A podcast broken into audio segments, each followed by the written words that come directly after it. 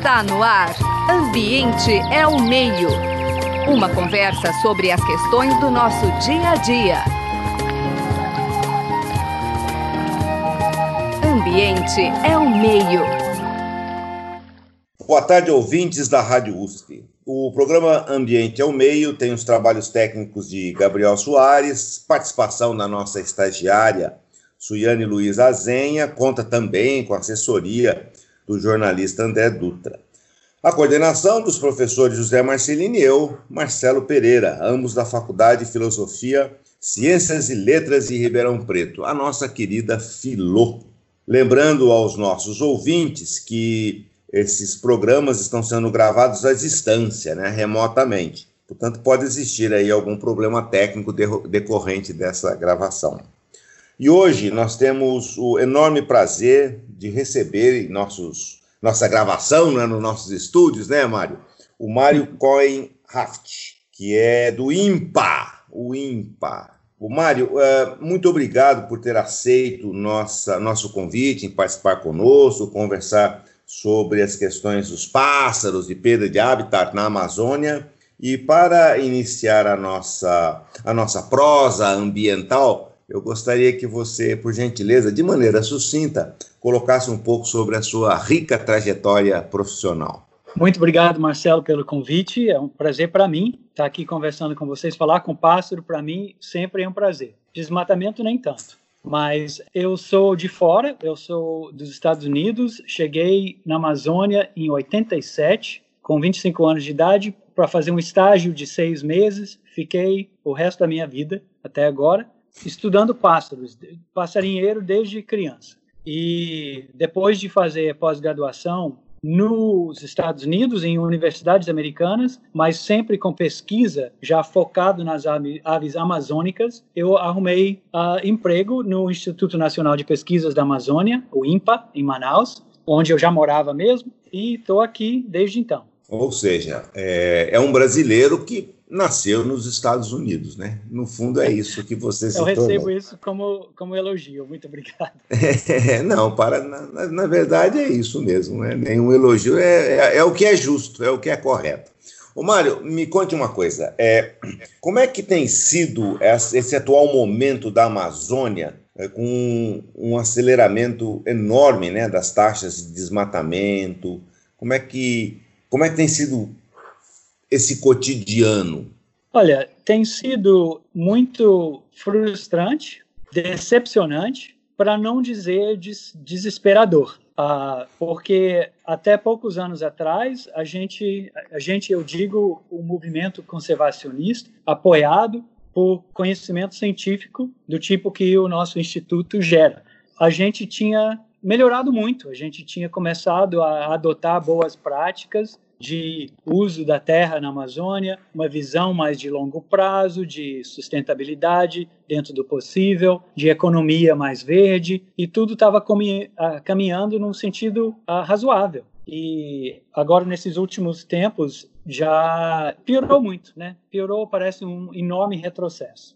Bom, em relação aos pássaros, né? Você os estuda há quantos anos já, aí na Amazônia especificamente? A fragmentação da floresta, ela provavelmente resulta em mudanças drásticas, porque a fragmentação, na realidade, é um desmatamento que deixa alguns fragmentos da floresta. O desmatamento muda o habitat. Como é que esse comportamento em relação especificamente às aves? Pois é, estudar a fragmentação é um aspecto importante do estudo do desmatamento. Uma coisa é entender o que acontece quando desmata, muda mesmo o ambiente, de um ambiente florestal para um outro tipo de fisionomia mais aberta, muitas vezes com solos expostos e tudo mais. Mas a fragmentação é muito crucial de entender nisso, porque os próprios pedaços de floresta que sobrevivem, que são deixados, não atuam como floresta contínua. Um pedacinho de floresta isolada por desmatamento em volta não é a mesma coisa do que uma mata contínua. E para as aves, isso fica muito claro. Se o, o pedacinho de mata não tiver um, um bom tamanho, digamos 100 hectares para cima, vai perder a grande maioria das espécies típicas de mata, mesmo tendo, digamos, 10 hectares de floresta. Você entra naquela floresta, você sente a sombra, um pouco mais frio, o clima talvez um pouco mais úmido, abafado, acha que lembra floresta, mas não sustenta populações normais, saudáveis das espécies que dependem de floresta mesmo. Então, um fragmento florestal difere da floresta pelo fato de ter sido isolado. A gente sabe de estudos, estudos sobre aves, entre outros bichos, mas principalmente com aves, que você tem que ter grandes pedaços de floresta ininterrupta para manter todo o ecossistema normal lá dentro. E um dos motivos para isso é que a própria borda, a divisa que se cria entre a, o fragmento de floresta que sobrou e a área desmatada tem uma característica negativa de, para dentro da floresta. Ou seja, a bordinha, a beira da floresta, recebe a influência do vento, do sol, o efeito secador desses dois, que extrai a umidade de dentro, penetra mais luz, esquenta mais dentro da floresta e muda para dentro da floresta as características, no que é chamado de um efeito de borda. Efeito de borda. Um hectare de floresta é pura borda. É. A coisa toda. É, é, a penetração é de mais que 100 metros, que é o tamanho de um hectare, 100 por 100 metros. A coisa toda é borda. Não, não tem mata normal num, num hectare de, de floresta.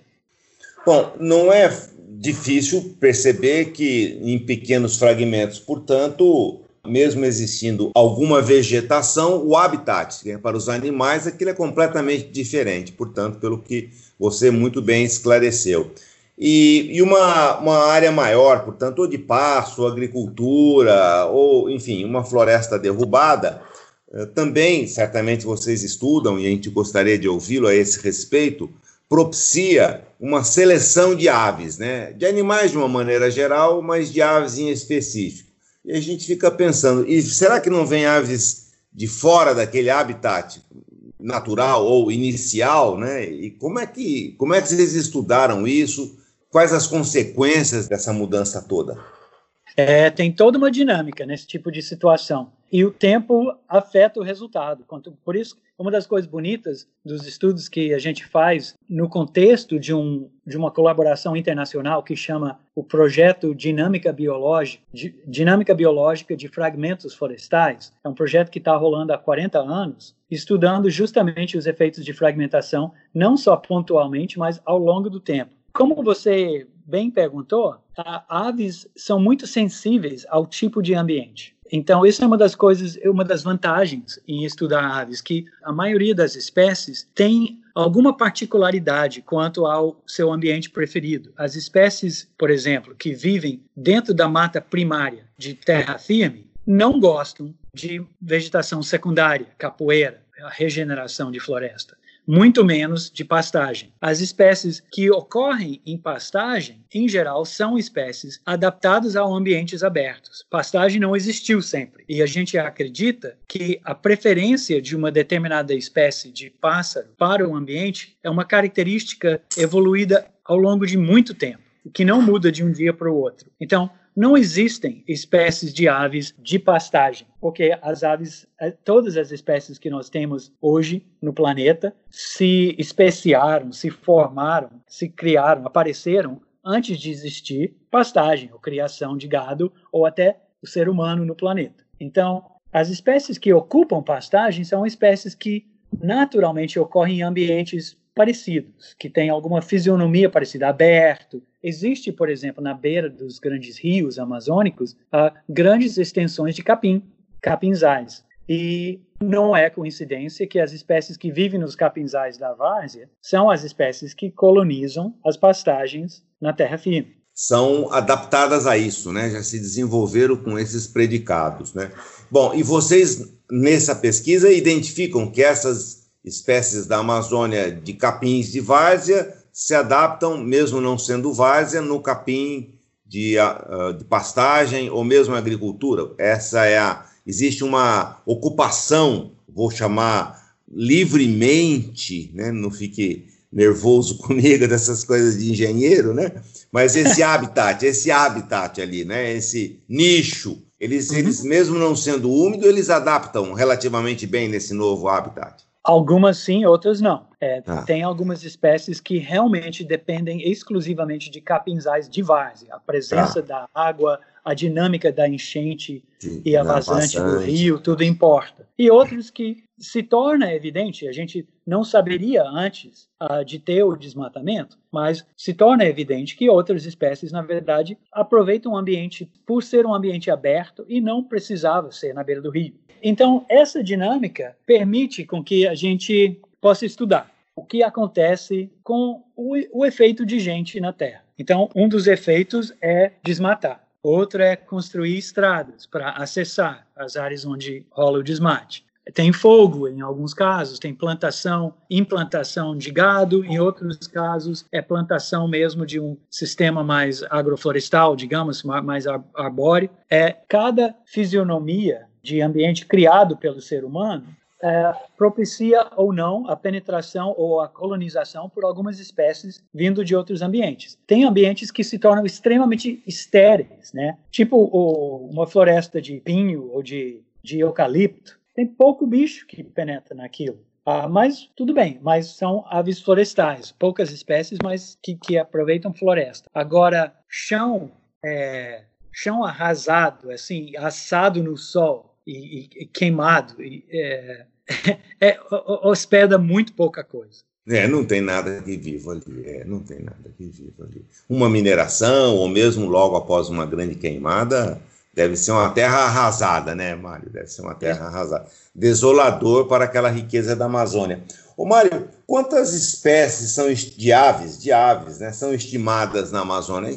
A gente tem por volta de 1.500 espécies de aves na Amazônia, isso de 10 mil em todo o planeta, ou seja, 15% está na Amazônia, isso seguindo as classificações atuais. Na verdade, a gente está melhorando a própria taxonomia, né, a classificação dos bichos e, e o reconhece, reconhecimento de espécies está melhorando rapidamente, inclusive com estudos moleculares e tudo mais.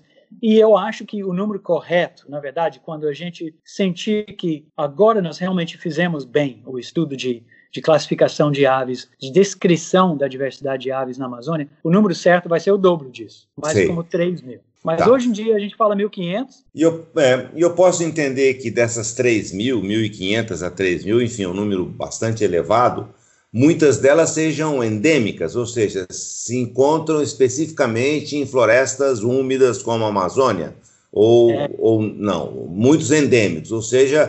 Um, um, pouco menos que a metade das espécies que se encontram na Amazônia só ocorrem na Amazônia. É. E, e, nisso só ocorrem naqueles ambientes naturais, porque os ambientes não naturais tendem a atrair bichos de fora, né? Sim.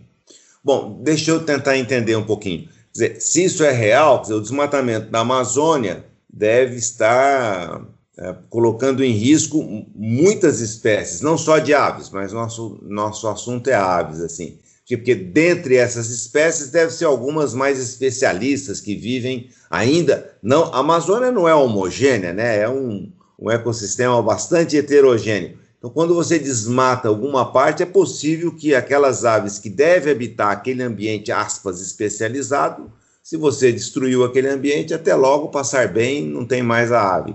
Esse raciocínio é válido, Mário? Absolutamente válido. Inclusive, tem dois aspectos disso que são importantes de explorar. Um é, como você muito bem colocou, os ambientes diferentes têm espécies diferentes. A Amazônia não é homogêneo. Tem floresta de terra firme é diferente que a floresta de várzea e dependendo se o que alaga a região é água preta ou água branca, como a gente fala, água barrenta, a floresta é diferente e todas as espécies associadas também diferentes.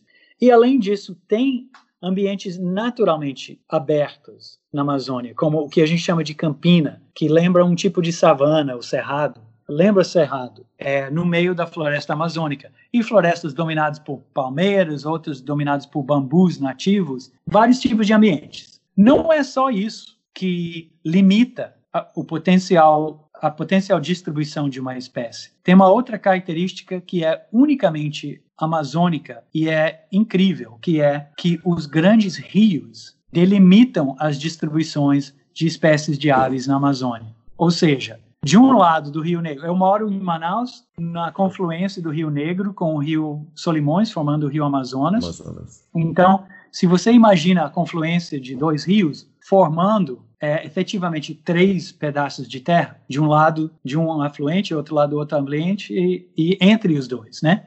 Sim. É, cada interflúvio, que a gente chama para esses espaços entre os rios, cada grande interflúvio na Amazônia tem um conjunto de espécies de pássaros. E olha, nós estamos falando de aves que voam, que teoricamente poderiam voar de um lado do rio para o outro. Tem um, um conjunto de espécies diferente. Então, de um lado do Rio Negro, o que tem é diferente do que do outro. Isso faz com que a maioria das espécies que ocorrem na Amazônia não ocorrem amplamente em toda a Amazônia as espécies têm distribuições restritas, limitadas dentro dessa enorme bacia. Então, dizer que aproximadamente 20% da Amazônia já foi desmatado, se todas as espécies amazônicas ocorressem em toda a Amazônia, não seria nada tão mal. Você, caramba, ainda existe 80%? Beleza, qualquer espécie consegue sobreviver, manter uma população viável com 80% do que tinha originalmente. O problema é que não ocorrem amplamente. Tem espécies que só ocorrem nas partes hoje mais desmatadas na Amazônia. E essas espécies já estão no rol de espécies extremamente ameaçadas, na beira da extinção. E esse processo de desmatamento, que segue um padrão geograficamente muito previsível, né, começando no arco de desmatamento, ou seja, aquela região mais próxima às partes mais populosas do país, e adentrando na Amazônia progressivamente. Nesse processo, a gente vê os interflúvios, aqueles espaços entre os grandes rios, sendo comidos pelo desmatamento em taxas diferentes. Tem lugares que já estão quase sem floresta e outros que ainda têm bastante.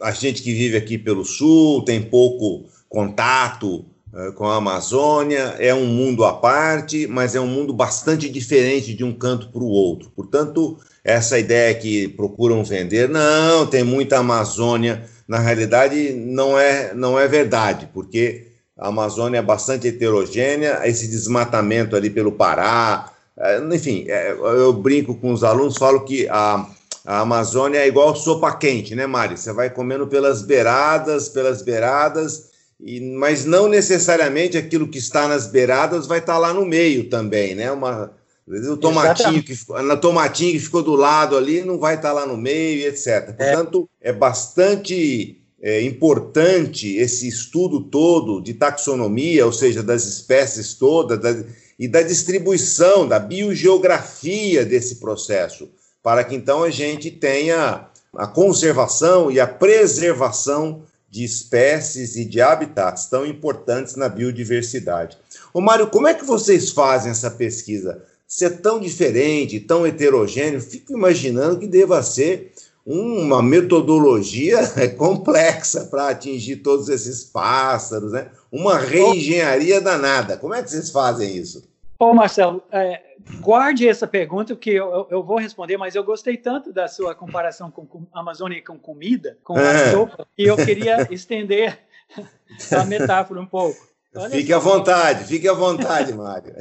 É, a sopa que você descreveu, você vai esperando esfriar pelas beiradinhas e você chega no meio e é a mesma sopa que você começou. Você está só esperando progressivamente a coisa ir esfriando. A Amazônia, talvez a analogia melhor seria com uma pizza, uma daquelas pizzas enormes que você pode pedir até quatro sabores diferentes. Né? No caso da Amazônia, deveriam ser mais do que quatro, né, Mário? Exatamente, são mais que quatro. Mas, mas eu nunca ouvi falar de uma pizza em que cada fatia tivesse um sabor diferente. Mas Sim. É, é mais ou menos isso. Uma grande pizza em que cada fatia, que são os grandes interflúvios, tem, uma, tem um sabor diferente. Você é tem costume, como uma pessoa educada, jantando com vários amigos, de pegar uma fatia para você e não não fica subfatiando sua fatia, né? Cada um come uma fatia. É até deselegante ficar, né, trocando, sei lá o quê. Então, você comeu sua fatia, já era. Não tem outra pessoa que queira experimentar aquilo na mesa, dançou. Então, a Amazônia é dessa forma. Você destrói uma área, tem coisas que só tinha ali e não tem recuperação, não tem volta. Então, a noção de usar ameaça, grau de ameaça, para determinar políticas públicas, por exemplo, de conservação, é, aquilo tudo surgiu em partes do planeta já muito destruídos, né? Então, Sim. quando está tão desesperado que a espécie está na beira da extinção, a gente tem leis que protegem aquelas espécies. Aqui, quando a gente chega ao ponto da espécie já estar tá ameaçada, já, já perdemos a briga. O, o tchan da Amazônia, que eu acho que eu lamento que as, os governantes não enxergam, é que a gente poderia estar tá planejando para evitar ameaça. A mesma lógica de carbono é, evitado, né, que, que se converte em dinheiro, poderia ser aplicada à conservação. Evita ameaça. Uma vez que você tem espécies ameaçadas, custa muito mais caro resolver, reverter a situação. Então, evita, é, ainda é possível, né, em 80% da Amazônia, ter um manejo, um gerenciamento, uma gestão territorial sensato, é, que não vai causar grandes crises lá pela frente. Mas nós não estamos no rumo de fazer isso agora. É, infelizmente. É. Não, ao, ao, contrário, foi uma analogia muito boa, muito boa mesmo, excelente. Já não vou mais usar a sopa, vou usar a pizza, viu, Mário? Muito bem. Então você conte um pouquinho sobre como é que vocês fazem essa pesquisa, que eu fico aqui Legal. indagando. Deixa eu falar um pouco sobre o projeto Dinâmica Biológica de Fragmentos Florestais. Que, Por favor. Mas, mas, além disso, eu queria falar de outros, outras escalas de estudos na Amazônia. O projeto que eu, ao qual me refiro fica numa área que pertence à, à Zona Franca de Manaus, ao norte da cidade, e que foi decretado, eu acredito, nos anos 60, já como uma zona para estimular a agropecuária. Então, essa área foi ocupado por agricultores ou pecuaristas é, nos anos 70 e 80, principalmente 80, com a intenção de tentar, de fato, é, ter sucesso criando gado. Não deu nada certo. É, foi extremamente previsível, foi muito bem previsto por gente que estudava isso, que os solos muito ruins têm uma capacidade muito baixa de criação de gado, as densidades muito baixas e tudo mais. O solo se empobrece mais ainda depois de ter gado por uns anos e acaba sendo abandonado.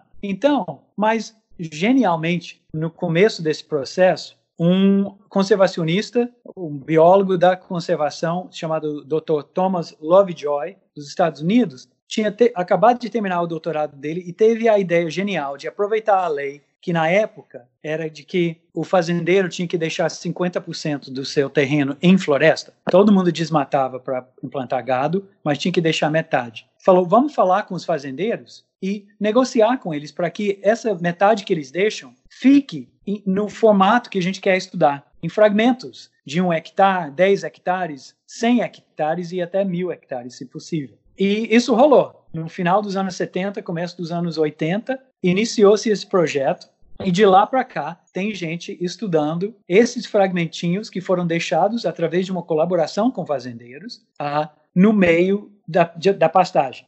Então, o projeto gerou toda uma infraestrutura de acampamentos, de transporte entre a cidade e, e os locais de estudo, que propiciou a visitação por gerações e gerações de pesquisadores. E já tem quase mil publicações que, Nossa, ah, em, é. em revistas técnicas e tudo mais. Agora, nesse processo também ficou evidente que as fazendas não estavam se dando muito bem e muito, muitos lugares foram abandonados e a floresta começou a regenerar. Isso propiciou uma outra linha de pesquisa com a floresta em regeneração, com capoeiras. E todo o processo de recolonização, se é que acontece isso, a gente pode falar sobre isso, acontece sim. Ah, então, esse projeto tem toda uma infraestrutura que recebe, até hoje, pesquisadores de tudo quanto é lugar do país, tudo quanto é estágio na sua carreira. É, muito interessante, muito interessante. Genial a ideia, genial a ideia. É, foi muito bom, sim. Ô, Mário, já eu acho que nós vamos ter que fazer pelo menos mais uns dois ou três programas, porque esse já se esgotou e não chegamos nem na metade do nosso. nosso é, pois é, coisa boa, bom demais encontrar gente boa assim. Então, Mário, infelizmente, nosso programa hoje terminou, mas fica do nosso compromisso nós é, conversarmos um pouco mais sobre isso tudo, esse desmatamento, necessidade de não existir tanta perda de habitats, estratégias políticas, numa próxima entrevista. Pode ser? Podemos assumir esse compromisso? Podemos, muito bem. Tá, Na próxima vez eu explico quais são os pássaros que chegam nos fragmentos, quais são Isso. os que não chegam, quais estão sumindo. Isso, ótimo. Tá. Para a próxima vez. Tá bom, Mário? Então, nós só temos que agradecer imensamente o programa Ambiente ao Meio de hoje.